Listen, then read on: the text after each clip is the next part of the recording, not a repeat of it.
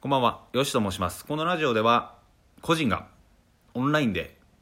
まあ、生計を立てていくだとか、副業とか、うん、仕組み化ですよね。このあたりをフォーカスして喋っているラジオでございます。えー、まあ、1年ぐらい前からずっとね、ラジオを更新し続けて、だいたい1300本ぐらい1年間で上げたんですよ。日本屈指レベルで更新したんですけど、パタリと、あそこから半年ぐらい休んで、また舞い戻ってきたというふうな感じでございます。えー、いろんなね、方々がまた聞きたいというふうな感じでおっしゃってくださっていて、本当に、あの、光栄というか、なんかすごいおこがましい感じではあるんですが、ラジオをもう一度やらせていただきたいと思います。で、最近は、まあ、発信活動10年目を迎えて本当にねいろんな方々が発信されてて、まあ、テレビとかねインターネットとかでもそうですけど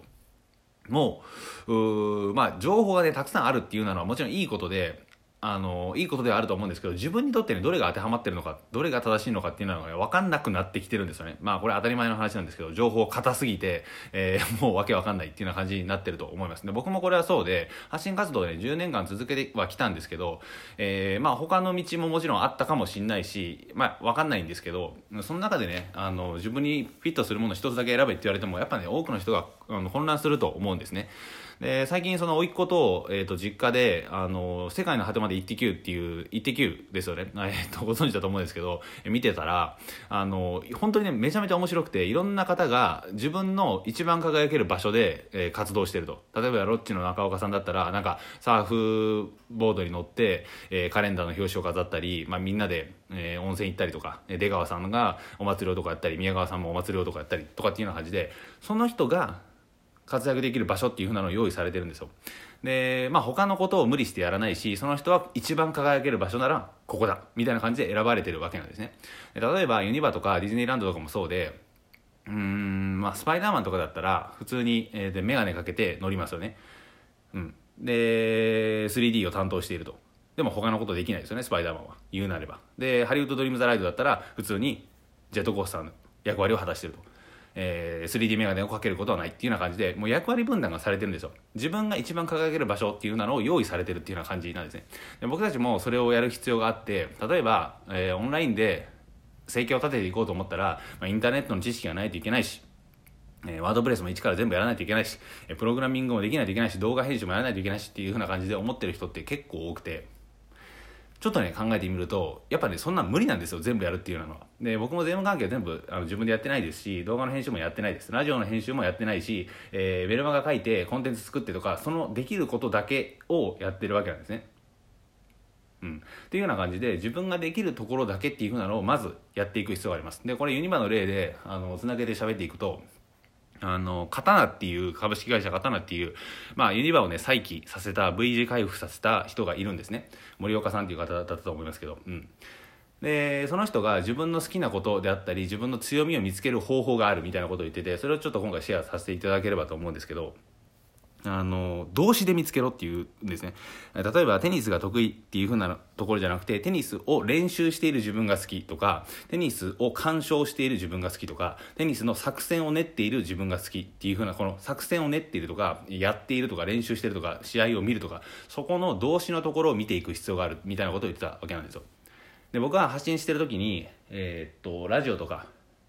あとはメルマガ、YouTube、この辺りを作っている時が好きなんですね。で、見てくれて感想が届いたらさらに嬉しいし、それを材料にして、また動画であったり、ラジオを撮ったり、っていうようなことをしている時の自分が好きっていうような感じなので、まあちょっとナルシストできしょいですけど、えー、そこの動詞を見ていく必要があるんですよ。なのでもしあなたが何か続けられないとかっていうような感じになった時はそこの動詞に着目した方がいいというふうなことを思います、まあ、これ完全にね人の言葉をパクってるだけなんですけどこれちょっとビーンとジーンと来たので あのラジオに撮らせてもらっているというふうな感じです。例えばやってる時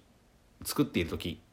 見ている時話を聞いている時どこに、えーまあ、快感というかどこだったら自分の居心地が一番いいと思いますか？その動詞を見つけた時にさっきのねあのロッチの中岡さんじゃないですけど「イッテ Q!」で自分が一番輝ける場所っていうのが見つかるわけですよ。でそこに重きを置いた、まあ、やり方をうまく当てはめていくわけですね。スポーツでも恋愛でもビジネスでも。自分がどこなら一番輝けるのかっていうのは動詞で見つけていくっていうような感じです。僕は作るのが好きです、えー、DIY もそうでした。あのなんかね無心でコツコツ作ってるのめっちゃ好きなんですよ。今自分で作ったあのテレビ台テレビ見ないんですけどテレビ台があって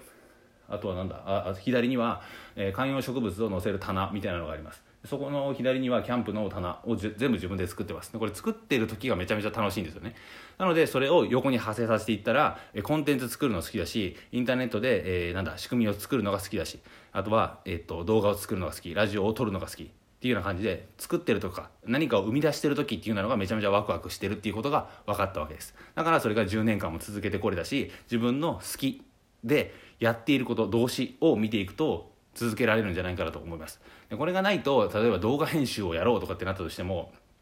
作るのが好きじゃない人は無理なんですよ。例えば裏方でサポートするのが好きな人もいるしそれに向いてる人もいるわけですね。みんながみんな作るのが好きってわけじゃないしみんながみんな共通して同じことを好きっていうようなわけでもないわけです。千差万別ですから。っ